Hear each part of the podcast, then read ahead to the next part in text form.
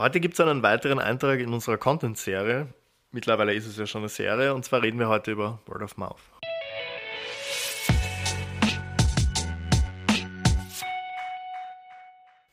So, jetzt habe ich in der Anmoderation schon alles gespoilert, aber es ist mittlerweile eine Serie. Es ist der vierte Eintrag. Also wir haben über Original Content, Evergreen Content und User-Generated Content geredet. Ja. Und heute Word-of-Mouth-Content. Also wenn, wenn wir richtig fleißig sein wollen, ich würde sagen, schauen wir mal fünf, dann brauchen wir nur noch eine oder zehn. Aber Fü- Fünf ist machbar, zehn schauen wir mal. ja, Ähm, ja, Word of Mouth ist ja ein Konzept, das es schon seit immer gibt, auch im Marketing ein super wichtiges Tool ist, weil es grundsätzlich dir sehr viel Arbeit abnimmt, weil, sagen wir, deine geturnten Brand Ambassador für dich den Marketing übernehmen. Ja, es ist eh ähnlich wie User-Generated Content. Und wir, wir sollten vielleicht einfach kurz darüber sprechen, was ist die Basis von Word-of-Mouth-Content? Wie entsteht das Ganze? Wie kann das Ganze wirklich florieren und, und für dich eben arbeiten am Ende? Und es ist eigentlich sehr, sehr ähnlich wie beim User-Generated Content. Mit User-Generated Content Ich könnte sagen, du- sie sind verwandt. Sie ja. sind sehr verwandt, sehr eng miteinander. Weil beim User-Generated Content brauchst du eine unglaublich starke Markenbasis und starke Markenbotschaften, damit die Leute sich damit identifizieren können und am Ende sagen, okay, cool, das, das gefällt mir jetzt so gut, dass ich meinen eigenen Content dazu mache. Und beim Word of Mouth Content ist es so, dass ja die Leute einfach deine bestehenden Sachen eher nehmen und die halt teilen. Aber die müssen halt richtig gut sein. Das heißt, bei dem einen brauchst du eine richtig starke Markenbotschaft und bei dem anderen richtig starken Content. Und da sind wir auch schon bei einem weiteren Thema. Man kann ja jetzt auch nicht auf ein Pferd setzen. Man muss immer verschiedene äh, Sachen anwenden oder, oder auch auf verschiedene Typen, Content-Typen setzen. Deswegen machen wir diese Reihe hier Genau, damit. die eierlegende Wollmilchsau ist dann nämlich nicht die Marketingmethode, sondern eher wirklich deine Marke an sich und dein Content. Weil wenn du das hast, dann hast du eigentlich schon in dem Fall zwei Sachen erledigt. Du musst nur auf einen guten Content-Marketing-Mix schauen, dass du halt wirklich viele Content-Typen hast, die sich voneinander unterscheiden. Gut, und jetzt haben wir sehr viel über die Serie geredet. Ja, Serie ist jetzt mal nicht so wichtig. Also das ist eher Jetzt, Selbstbeweihräucherung. jetzt kommen wir zum Punkt. Jetzt Ja. reden wir über Word-of-Mouth-Content. Jetzt, jetzt gibt es den Content. Und zwar, ähm, wie äh, können, kann man die Leute wirklich dazu bringen, dass sie dann auch sagen, okay, ich habe jetzt wirklich Bock, das zu teilen, auch wenn ich jetzt vielleicht davor nicht so wahnsinnig motiviert gewesen wäre. Ein, ein Riesending sind Challenges.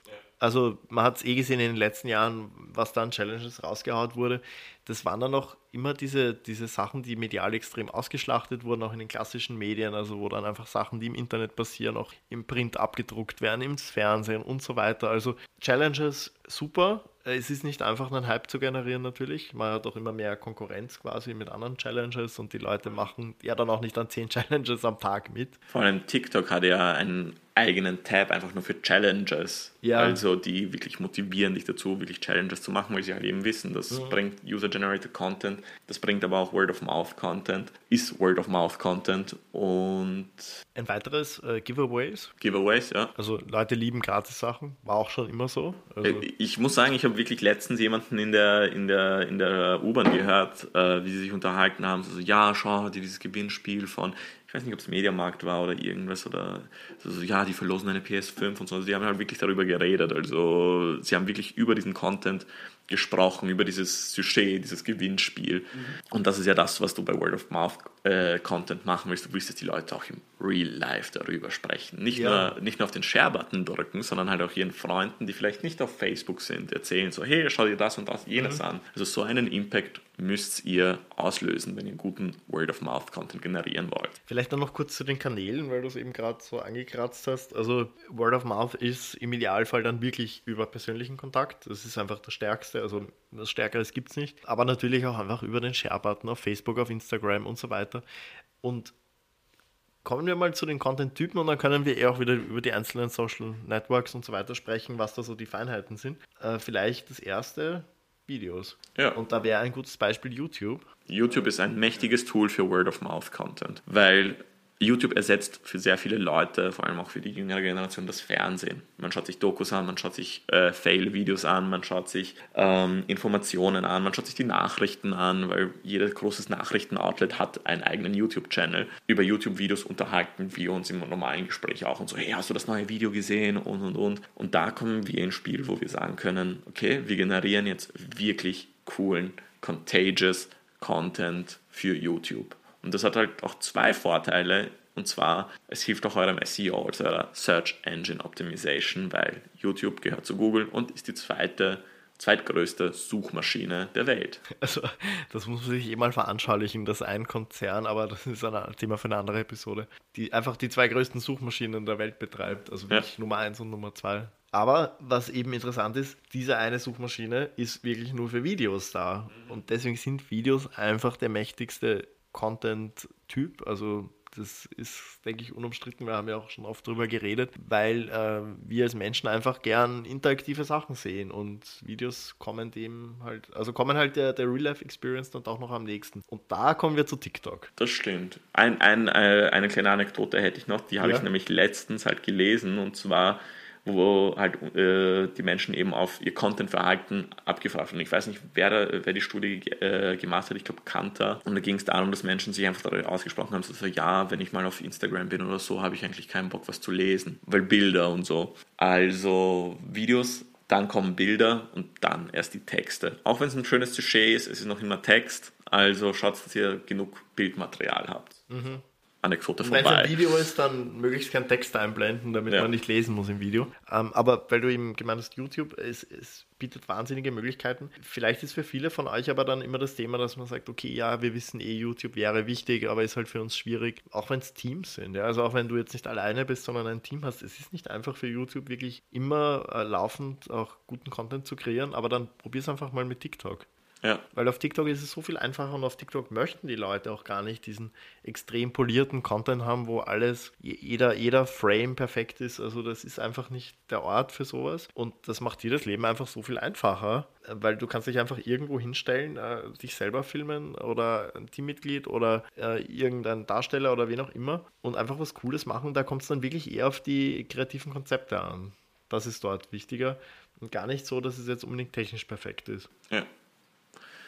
Also TikTok im Vergleich zu, zu YouTube, einfach nur zum kurzen Abschluss, TikTok ist einfach super schnell. Du postest was mhm. und spätestens, aller spätestens in zwei Tagen ist es vergessen.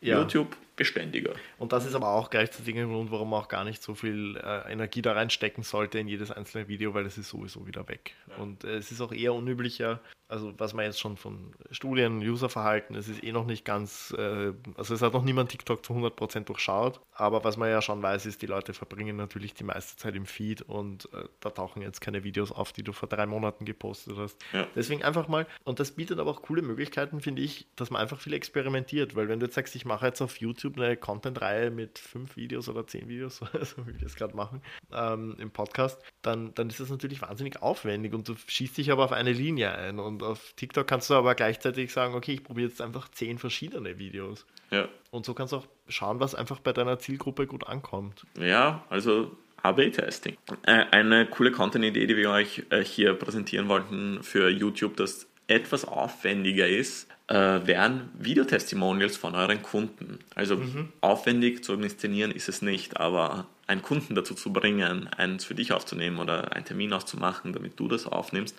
das ist dann immer schwierig. Wenn man eine gute Kundenbeziehung hat, ist das aber auch kein Problem und glaubt uns, das ist super mächtig.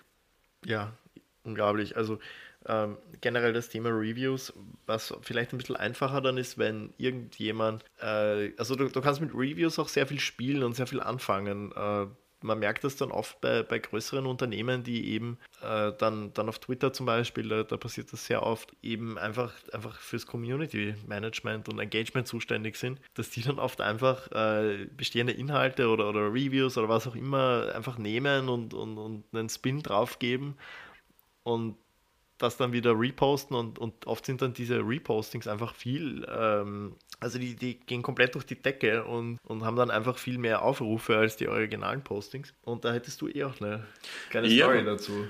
Genau, also da gibt es äh, in Amerika einen Futterhersteller für Katzen, einen relativ großen, hat halt ein großes Following auf Social Media. Mir ist der Name leider entfallen. Das finde ich eigentlich auch gut, weil ich keinen Namen nennen will. Die haben eine große Box an ihre Kundin geschickt, weil sie wahrscheinlich für einen Monat vorgekauft hat oder für länger. Und die Kundin hat einen Content sie hat User-Generated Content gemacht und hat den Hersteller getaggt. Sie hat zwar nicht gesagt, so, ja, der Hersteller ist so super cool, sondern sie hat einfach nur ein Foto von ihrer Katze gepostet, die in einem kleinen Karton sitzt und daneben ist der große Karton, wo sie 20 Mal reinpassen würde mit dem großen Logo vom Futterhersteller. Und der Futterhersteller wurde natürlich getaggt. Ähm, das ist irgendwann eine kleine Kundin mit, keine Ahnung, ich glaube 70 Leuten, die ihr folgen. Aber dieser große Konzern hat es dann trotzdem sich die Mühe gemacht, eine Antwort darauf zu formulieren. Und die war einfach bezogen auf ein super altes Katzenmeme und das war If it fits, I sits also mit dieser coolen Katzensprache. Äh, die Kundin hat das dann natürlich repostet und hat ihren Le äh, Freunden davon erzählt, vor allem auch eben ähm, im Real Life, so, ja, schaut, dieser große, äh, dieser große Konzern diese, mit diesem großen Social Following hat, hat mein Content repostet und und und. Und dadurch ist das, äh, ist das, hat sich das einfach wie ein Lauffeuer verbreitet, dass dieser Hersteller eben Content Repost und da natürlich haben dann die Leute dort bestellt. Einfach nur, weil sehr viele Menschen sind halt eben Social Media geil. Einfach nur aus dem Grund, dass sie vielleicht ihr Content mit, äh, dass ihr Content einfach repostet wird. Also es ist natürlich auch, wenn das für deine Marke passt, wenn du so ein Produkt hast, wo sowas in Frage kommt, könnte man sowas andenken. Mhm es muss halt wirklich zur Marke passen. Also eben in dem Fall ähm, Katzen und Memes, das ist, ja. also, also Memes und äh, das ist so Henne-Ei, man weiß nicht, was war zuerst. Ja. also nein, klar, die Katzen waren zuerst, aber das gehört einfach zusammen. Und das muss aber zu deiner Marke dazu passen eben. Was zum Beispiel auch eine Möglichkeit wäre, wenn, also das muss dann eben wirklich zu deiner Marke passen, aber wenn du irgendein Produkt verkaufst und irgendein, es gibt ja oft diese schlechten Reviews, die aber trotzdem lustig sind. Ja. Also wo, wo irgendwer sich auf eine lustige Art und Weise über irgendwas beschwert. Ja. Und dass du dann eine schlechte Review nimmst, einen Screenshot davon machst, das postest und irgendeinen geilen Kommentar dazu ja. und dann vielleicht dem User sogar noch irgendwas dazu schenkst oder so, weil du sagst, ja, hey, sorry, das war jetzt irgendwie kacke, das wissen wir auch, und, äh, aber wir verstehen dein Problem und wir werden daran arbeiten und, und hier ist ein Goodie für dich oder so. Und das macht einerseits deine Marke menschlicher, äh, zugänglicher und, und, und zeigt auch, okay, wir nehmen auch das Feedback unserer Kunden ernst und, und wenn das dann eben wirklich eine Review ist, also wie gesagt, es gibt diese Reviews, die einfach lustig zu lesen sind, dann ist das einfach Content, den du auch nicht selber schreiben musst und der dir so wahrscheinlich auch nie einfallen würde. Also schau einfach, was deine User so von sich geben und arbeite mit dem und dann finden das andere sicher auch cool und dann hast du einfach diesen Love-Fire-Effekt auch wieder. Ja. Also auch eine, eine, äh, eine coole Story war, ich meine, wir wollen hier keine Werbung für Amazon machen, wollen auch keine Namen nennen, aber hier müssen wir den Namen nennen, weil äh, der User stellen dir Fragen und du musst diese Fragen beantworten. Das ist halt auch wichtig. Da gab es eine Frage damals, wie Amazon Alexa rausgekommen ist. So, meine Freundin heißt Alexa, was mache ich dann? Und Amazon hat einfach kommentiert, such dir eine neue Freundin. Ja, Also das war, das war cool, hat den Leuten Schmunzeln äh, gebracht und das ist ja das Wichtigste, wenn ein Content ein, eine Emotion wie ein Lächeln hervorruft. Weil dann spricht man auch darüber. So, ja, ich habe mich letztens abgelacht, weil ich das und jenes gelesen habe von dem und denjenigen. Da fällt mir ein Beispiel noch ein, äh, das war auch richtig cool, äh, nämlich Billa hat das gemacht. Mhm. Also gehört zu Rewe, also für die deutschen Zuhörer. Und äh, irgendwer hat dort mal eine Wurstsemmel gekauft, die halt irgendwie schief aufgeschnitten war oder so. Und das war halt zu einer Zeit, wo ganz viele ähm, Make-up-Hersteller und so weiter auf diesen Zug aufgesprungen sind, den Darf ein bisschen ähm, begründet hat und äh, wo sie eben gesagt haben, also, also Schönheit kommt von innen und, und alle Frauen sind schön und so weiter. Und, und dann hat eben, äh, dann hat Billa, e, also dann hat sich eben die, die Kundin oder der Kunde, der, der oder die eben die Wurstsemmel gekauft hat, halt online beschwert und gemeint, ja, was ist das für eine Frechheit, ich krieg da so eine äh, schiere Wurstsemmel und dann hat äh, Billa halt einfach zehn verschiedene Wurstsemmeln irgendwie fotografiert auf ein Poster gegeben, äh, das dann online gestellt und gemeint, all Wurstsemmel are beautiful. Und, und dann das ist, ist das halt cool, halt auch ja. voll durch die Decke gegangen. Und da hatten die eben auch wieder diese Anschlusskommunikation eben an diese ganzen Beauty-Kampagnen, die eben davor gekommen sind. Es war einfach so dieser, dieser, man hat eben Bezug genommen auch auf die, auf die Kundin, die sich da beschwert hat mit diesem Wiener Grand. Also ich bin mir sicher, die Wurstsemmel ist in Wien gekauft worden. Ja, wunderbar. nirgendwo anders. Ja, ist auch noch ja, eine nein, Story, die mir dazu einfällt. Voll, voll, das habe ich schon vergessen gehabt. Ja, nein, das. Also ihr seht, Word-of-Mouth-Content ist nicht so schwer zu generieren, aber hat einen sehr, sehr, sehr großen Effekt. Man muss halt wirklich nur kreativ sein. Ich glaube, wir haben so ziemlich alles abgedeckt, was uns im Moment zu dem Thema einfällt, oder? Ja. Hast du noch irgendwas, was wir noch mitgeben könnten auf den Weg? Nee, also wir haben von den, von den, eine, eine Faustregel ist halt, wenn eine Frage gestellt wird, mit, mit Schmähantworten. Also für unsere Deutschen Scherzantworten. Also ja, wenn das zu der Marke passt, ja, natürlich. Genau, das ist, das können wir noch dazu sagen am Ende. Es muss alles, also alles, was wir hier sagen, ist natürlich immer im jeweiligen Kontext. Also überlegt euch Fall passt das zu meiner Marke. Ja, also, also ich glaube, jetzt, jetzt haben wir es. Ja, jetzt haben wir es definitiv. Äh, wie gesagt, es ist eine Serie mittlerweile. Vier Episoden. Äh, fünfte kommt auf jeden Fall. Mal schauen, ob wir zehn draus machen, wenn wir richtig motiviert sind. Mal schauen, ja schickt uns auch einfach Vorschläge. Also welcher, welcher Content-Typ hat euch total geholfen vielleicht in der Vergangenheit und euer Marketing einfach von 0 auf 100 gebracht? Äh, was sollen wir hier featuren? Oder, oder was habt ihr vielleicht irgendwo gehört in irgendeinem Blog oder anderen Podcast oder wo auch immer? Nein, wo, es gibt keine anderen Podcasts. Ja. Es, gibt nur, es gibt nur unseren. Aber was habt ihr woanders gehört? Was sind irgendwelche coolen Methoden oder, oder Content-Typen, die, die euch total faszinieren? Wo wollt ihr mehr darüber wissen? Vielleicht haben wir irgendwas Kluges, was wir darüber sagen können und dann werden wir es hier featuren. In dem Sinn, Vielen, vielen Dank fürs Zuhören und bis zum nächsten Mal. Bis zum nächsten Mal.